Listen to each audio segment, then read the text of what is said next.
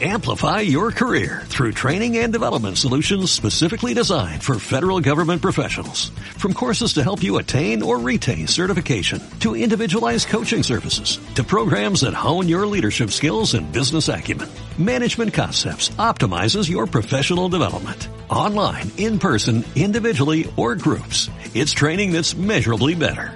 Learn more at managementconcepts.com. That's managementconcepts.com. Bienvenidos a Ambition, Experiencias Profesionales, un programa donde escucharemos historias de evolución desde la universidad hasta el ámbito profesional. Cada semana exploraremos un mundo diferente, administración, finanzas, informática, ingeniería, consultoría y más. Mi nombre es Yamini Zorralde y démosle la bienvenida a nuestro invitado de hoy, Patrick L. Hubbard.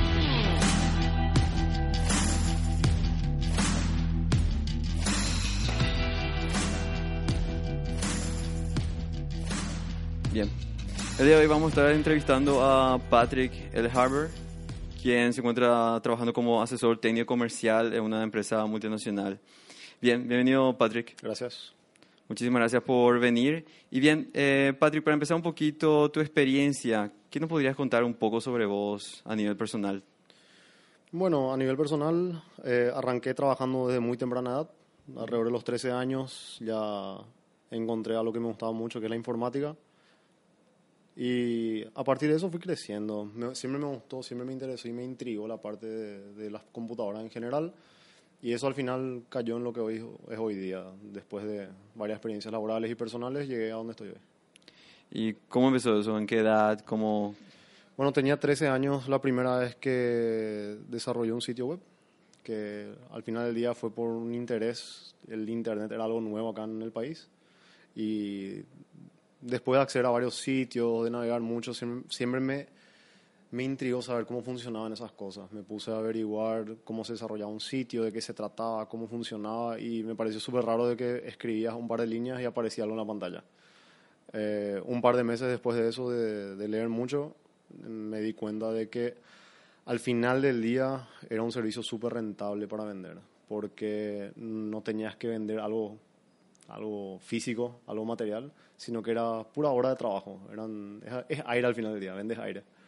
Y encontré que hay una muy buena rentabilidad a muy corta edad y arranqué por ahí. Eso fue lo, lo- mi primer contacto con la informática. Además del, del famoso reparar computadoras para los amigos, los vecinos, Ajá. en el colegio.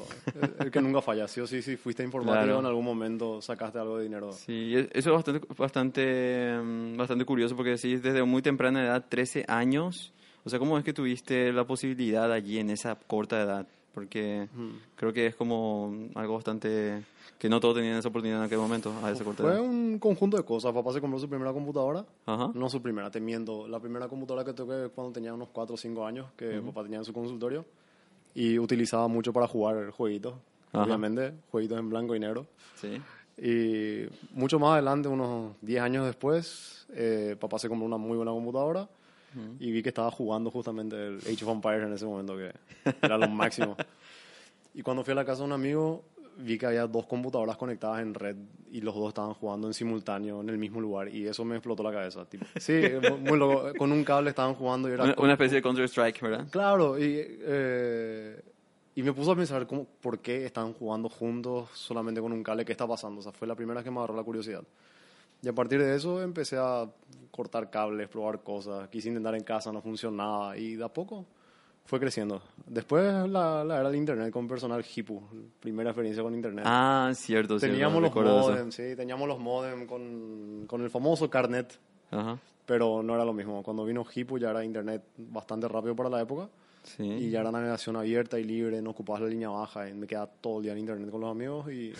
Eso, eso habrá sido en época de colegio más o menos, En cuando tercer año más o menos, ¿verdad? mucho antes. O sea, tercer año yo le llamo séptimo, octavo, noveno, por ahí. Sí. Sí, al- alrededor del séptimo grado más o menos fue. Séptimo grado por ahí. Sí. Bastante temprano. Sí, súper temprano agarró. Súper temprano agarró. Y bueno, luego de eso, aproximadamente cuando ya estabas terminando el colegio, ¿tuviste ahí, empezaste a trabajar en eso? ¿O ¿Cómo fue? ¿Cómo, No, ¿cómo, te- cómo te metiste tanto en la informática?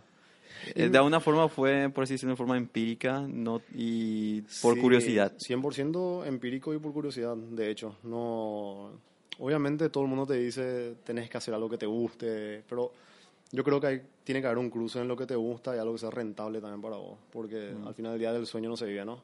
Claro. Y encontré algo que me gustaba y al mismo tiempo generaba un buen ingreso, porque hay siempre hay una demanda alta de, de personas capacitadas en la informática, hay muy poca gente capaz en el país, entonces cuando vas por ese tipo de rubros, al final del día siempre encontrás dónde caer, lo cual me pareció interesante desde hace mucho tiempo ya. Ujú. Cuando empecé con los sitios web, en Paraguay era casi inexistente.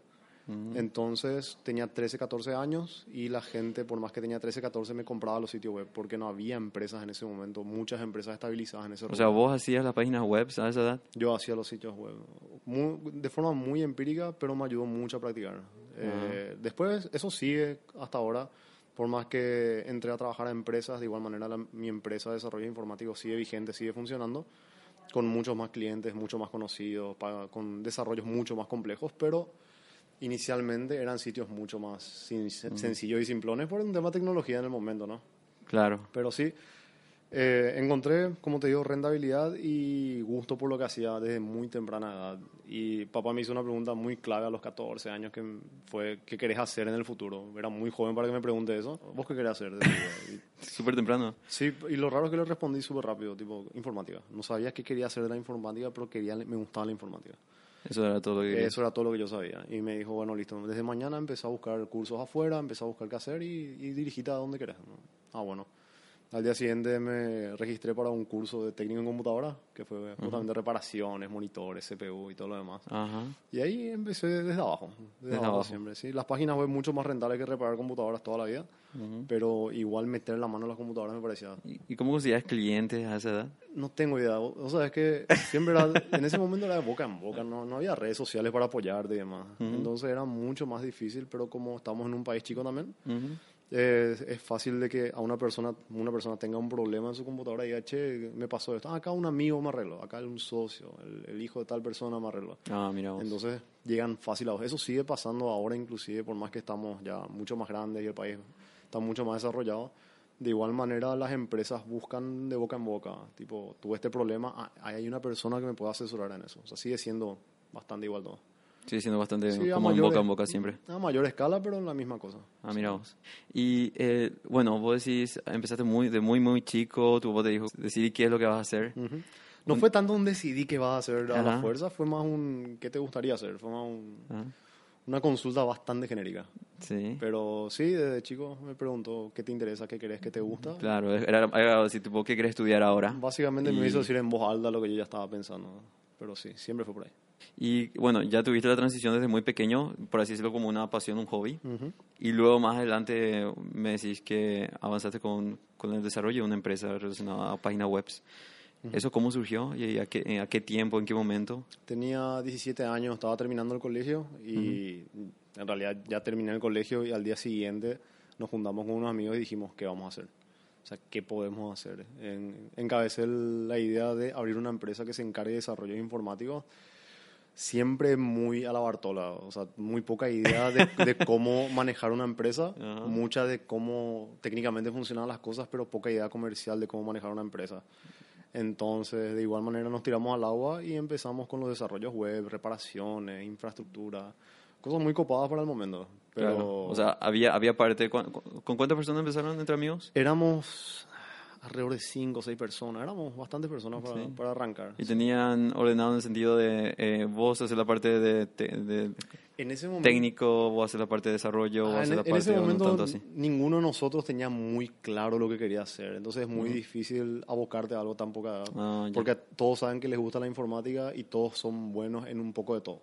¿Sí? Ajá. Después con el tiempo ya te empezás a meter más en verticales de negocio, pero en el inicio es sea un poco de diseño, sea un poco de técnico, sea un poco de esto y lo otro y arrancas por ahí. Entonces, y fue uno de los primeros problemas, íbamos tapando trabajos con lo que sabíamos, entraba el que tenía que entrar, no estaba tan estructurado, sí. Pero fue una experiencia increíble, súper buena. Creo que fue la etapa de mi vida donde más aprendí, justamente tirándose la pileta, sí, mal. Y mm, a partir de ahí surgió todo el tema de la empresa. ¿Trabajaste más en eso realmente que, que desarrollarte como en una empresa privada o haber buscado trabajo en otra parte? Sí, desde entonces? Siempre, eh, siempre tuve miedo al trabajar para alguien porque no, no sé, nu- nunca supe cómo me iba a comportar en un ambiente estructurado donde haya un jefe tomando decisiones. Siempre me fue muy ajeno, muy difícil a eso. Entonces decidí de entrada, quiero manejar mi propia empresa, lo cual fue buenísimo para una experiencia personal. Eh, de igual manera, dos, tres años después de eso, me surgió un trabajo fijo. De- entré como un internship más para probar la experiencia que por el dinero, sino para saber de qué se trataba. Y por suerte me tocó, creo, el mejor jefe que tuve hasta ahora.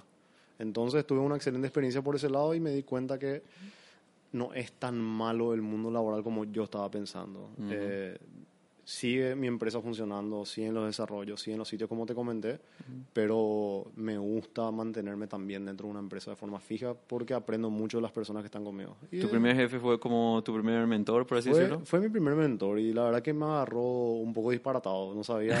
Sí, sí, sí. sí. Te agarró así como un momento de no sé qué hacer acá. Exactamente. Era, él tenía una necesidad, yo también tenía una, yo tenía una necesidad grande de aprender y él de implementar tecnologías nuevas en el país, que en su momento era Office 365. Era, Sí. La intención era gestionar la venta de un servicio cloud que en ese momento era magia negra por ahí. O sea, no- nadie quería, no, de verdad, y hasta hoy día nadie quiere usar cloud porque es muy... Nadie quiere usar cloud porque no, no está el servidor y no ves y no tocas, entonces no es, es- es- es comprar aire, eso es lo que ve la gente. Como no toca la cajita o no toca el servidor, es comprar aire. Entonces siempre fue un rubro más complejo.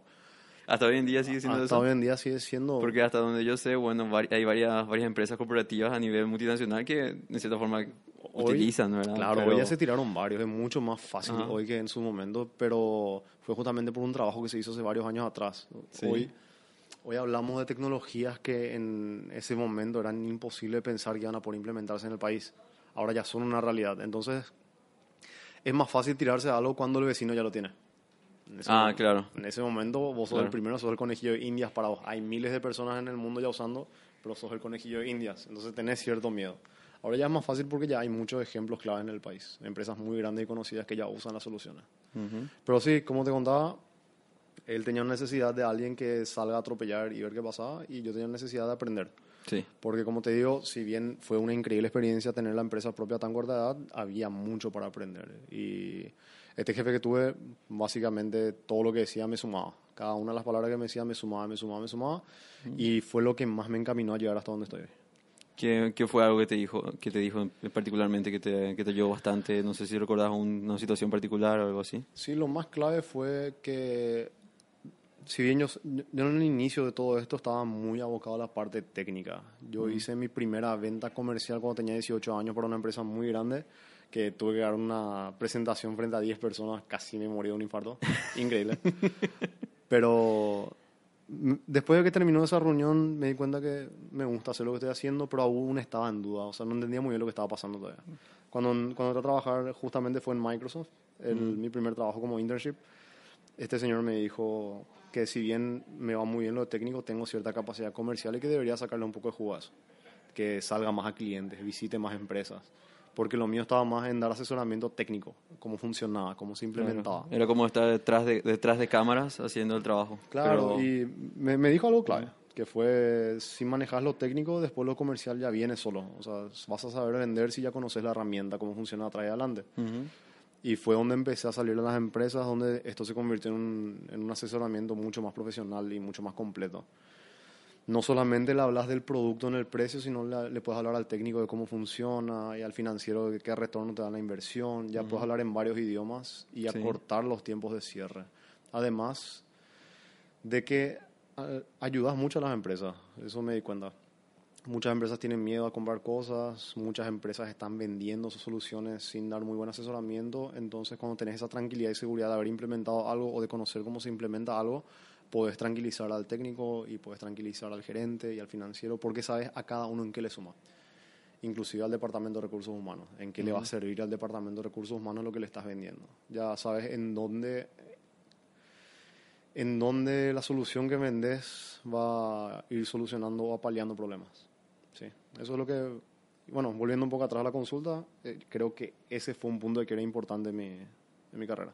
Bastante importante. Y fue donde te llevó a donde estás hoy en día. ¿verdad? Exactamente. Empezaste bastante como un- una especie de, de técnico detrás de, detrás de cámaras, luego fuiste a, a vender y ahí hiciste como hasta lo que hoy haces, haces hoy en día. Sí, nunca solté lo técnico, eso nunca Claro. tenés que hacer. O sea, sí, siempre voy a recomendar que si sos técnico vayas saltando a lo comercial porque hay mucha demanda de eso. Hay demasiada demanda de, de técnicos que sepan aterrizar al cristiano lo que tienen que vender. Claro, Eso es porque cierto, eso claro, no podés ir junto a un odontólogo y el odontólogo no puede esperar que vos sepas lo que es un tratamiento de conducto. Cada uno tiene su carrera, cada uno es profesional en lo Claro. que hace.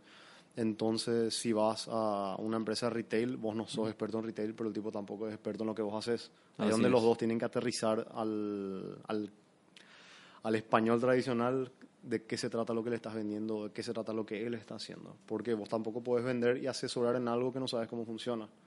No puedes entrar a solucionar problemas de una empresa que no sabes cómo trabaja. Sí. Yendo a eso, yendo un poco hasta, hasta bien, de, de, esta, de esta empresa, ¿te llevó a donde estás hoy en día? ¿Fue así más o menos la transición? Sí, a ver, dentro de, de Microsoft, donde creo que entré a los 21 años, no me acuerdo muy bien.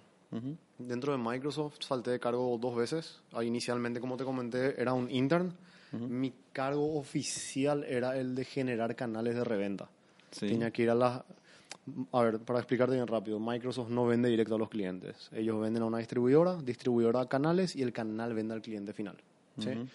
Mi trabajo era generar canales que quieran vender Office 365 y que era algo bastante complejo porque nadie todavía creía en la nube, todavía era un poco difícil con nuestra conexión a internet y muchas variables que había en el mercado. ¿sí? Eh, si bien mi trabajo inició entrenando canales, cómo vender, cómo implementar y todo lo demás, esa, y ese clic que me dio mi jefe en su momento me hizo empezar a salir a las empresas y generar la demanda de un lado y la oferta del otro.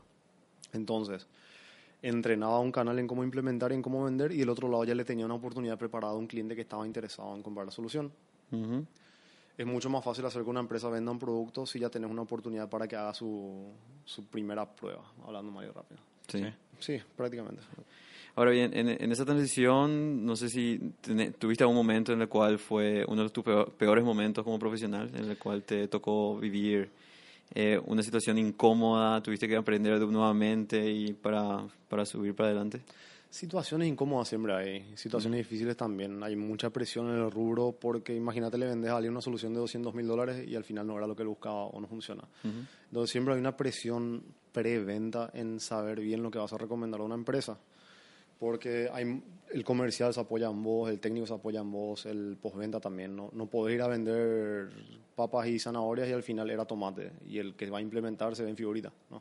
Claro. Entonces hay mucha presión en ese sentido de saber qué recomendarle al cliente, siempre apegándote a sus necesidades y no tanto al interés comercial. hay, hay como un punto de quiebra ahí entre gano dinero o de verdad le vendo lo que necesita. Claro. Desde el inicio me aboqué más a vender lo que necesita más de lo que yo necesito vender. Sí. En vez de hacer dinero, darle lo que necesita, así en el futuro si necesita algo más, él te va a llamar. El cliente te busca después porque lo- le- de verdad le funcionó y de verdad le sirvió lo que le vendiste. Mis, mis peores momentos fueron previos a Microsoft. Eh, no fue un mal momento, fue un momento de experiencia. Como te comenté, la empresa empezó con cinco pibes que no, no sabían nada. ¿sí? Así es. Sabían lo que hacían técnicamente, pero no mucho más que eso. Administrativamente éramos un desastre. Eh, comercialmente, ni te cuento, éramos un desastre. Entonces, eso nos llevó a que la empresa no crezca de la manera que queríamos que crezca. La verdad, se, se desarmó la mayor cantidad de la, o sea, la mayor parte del plantel fue a otros caminos, fueron a otras empresas a seguir su vida profesional porque no era un modelo rentable. Porque de vuelta, hay mucha diferencia en hacer lo que te gusta, tu sueño cuál es y lo que re- realmente es rentable. Entonces, yo tengo un sueño, que abrir mi empresa de desarrollos informáticos.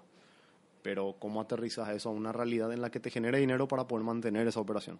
¿Sí? Claro. Eh, bueno, la justamente la parte más difícil profesional de mi carrera fue esa, ver cómo se desarmaba mi empresa. De igual manera, eh, ahora es una empresa que funciona bien, ya hay clientes importantes, crece de día a día mm, cada vez más. ¿Cómo se llama la empresa? Se llama PPHH Soft Studio. En, en su momento fue ponerle un nombre cualquiera cuando tenía 13 años porque tenía que haber una representación una cara y le puse mis iniciales y ya fue que se quedó así. Se registró la marca y se quedó. Y ahora por un tema emocional ya no lo quiero cambiar.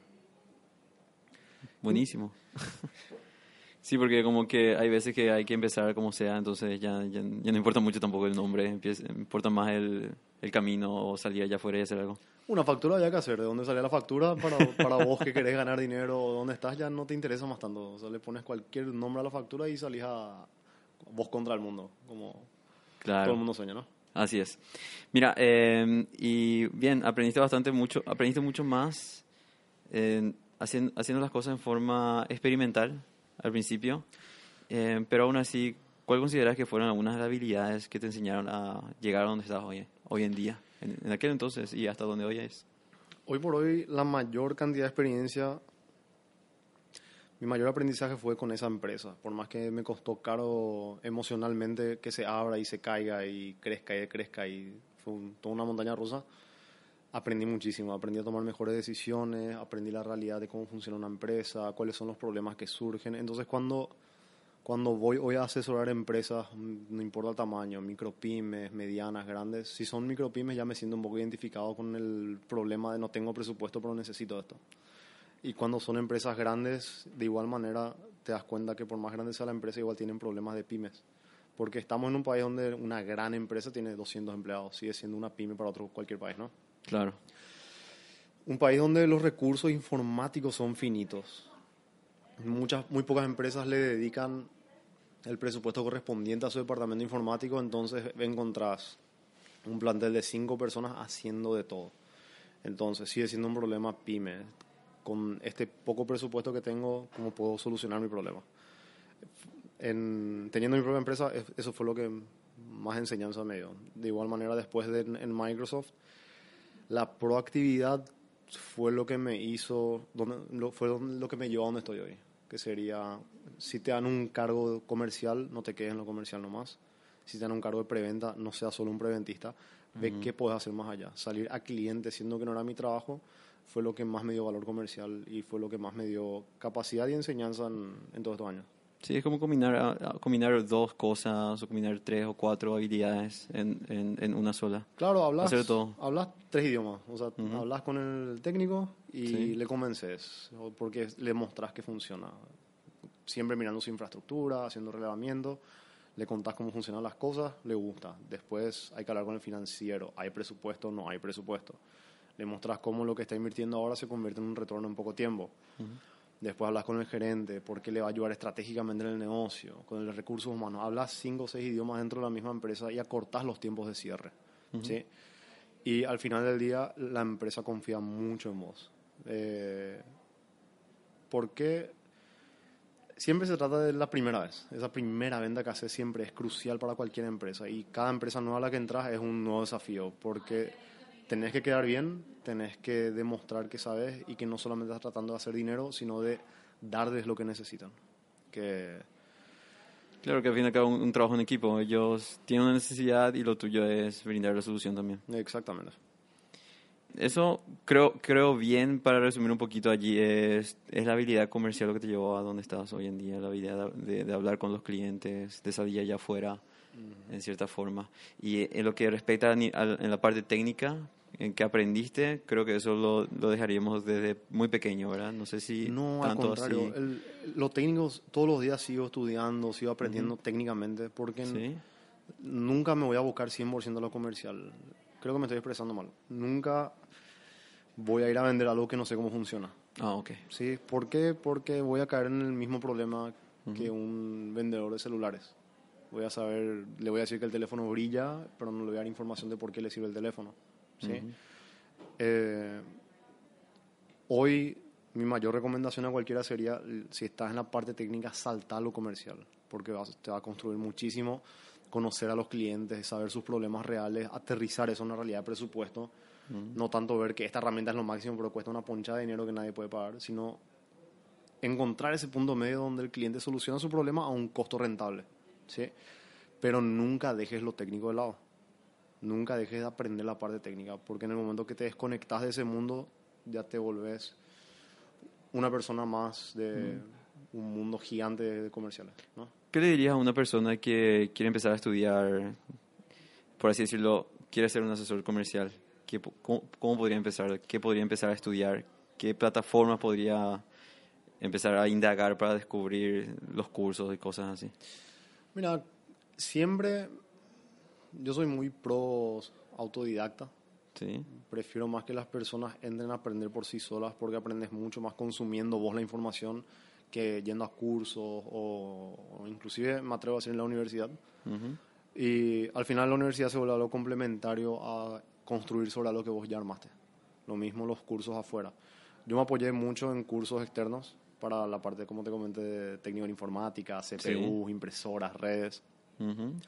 También diseños web, diseños gráficos, pero siempre una base muy, muy estándar. No, no, hay, no, no aprendes algo que, que se vuelva disruptivo en un mercado. Ahí es donde tenés que ser autodidacta, ahí es donde tenés que entrar a aprender. ¿Qué aprender específicamente? Me matas. Como te dije en un principio, cuando entras al mundo de la informática, todos saben de todo un poco y después vas eligiendo tus verticales de acuerdo al interés que tengas. Uno ve que la base de datos, la, manejar base de datos es lo que le mueve, va hacia esa vertical, aprende sobre base de datos. Otro ve que las redes le gustan, le parecen interesantes, o el desarrollo. Cada, queda dentro de cada uno elegir hacia dónde va a ir. ¿Sí? Pero independientemente a cuál sea el camino, siempre ser autodidacta y nunca dejar de consumir información. La tecnología cambia todos los días todos los días aparece algo nuevo y es muy fácil quedarse atrás en el mercado. Es súper fácil. Pensar que sabes todo y al día siguiente cambia ese todo y al final quedas como... Como nada. Como nada. No sabes nada. Quedaste fuera del, juego. Al fin y al cabo. Perfecto. ¿Algo más, Patrick, quieras, quieras añadir con relación a tu experiencia, a un tip que quieras dar a una persona que está hoy en día está haciendo técnico y quiere llegar a la posición en que está hoy? Dos tips principales. Uno, proactividad siempre. Nunca hagas solamente lo que te pide una empresa, haz más, busca más, salí de tu rango de responsabilidades. No porque un contrato diga tenés que hacer A, B y C, tenés que hacer solamente A, B y C. Las personas que resaltan son las que van más allá de ese campo de, responsabilidades. Y segundo, si sos técnico, salta a lo comercial. Deja una pierna siempre adentro de lo técnico, pero pasate al comercial. Porque vas a encontrar que puedes ayudar más a las empresas de esa manera y a otras personas si sos comercial, mete una pata en lo técnico, aprende, aprende lo que estás vendiendo, no de boca para afuera, ni porque lo que vendes tiene lindos colores o brilla mucho, sino venderlo con una experiencia o la, la, seguridad de decir por qué esto le va a servir al cliente y no tanto por qué me va a servir a mí para llegar a, llegar a mi cuota. ¿sí? si sos asesor, el dinero viene solo y a tu cuota vas a llegar. Pero si sos comercial, te preocupas más por vender que por otra cosa. Entonces, rompe un poco el cuadrado, salí un poco de tu campo de juego y dedícate a asesorar y dar recomendaciones a las empresas en lo que a ellos les convenga, no lo que a vos te conviene. Perfecto, perfecto. Muchísimas gracias Patrick por tu tiempo. Te agradezco bastante realmente el espacio que habernos dado aquí para la audiencia y muchísimas gracias. Gracias a vos. Hasta luego.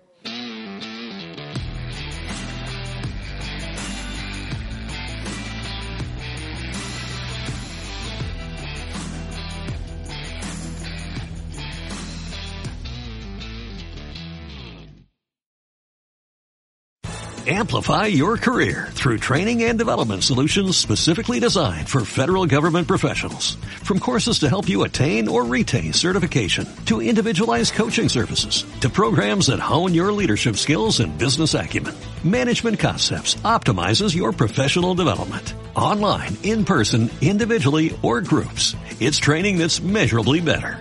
Learn more at managementconcepts.com. That's managementconcepts.com.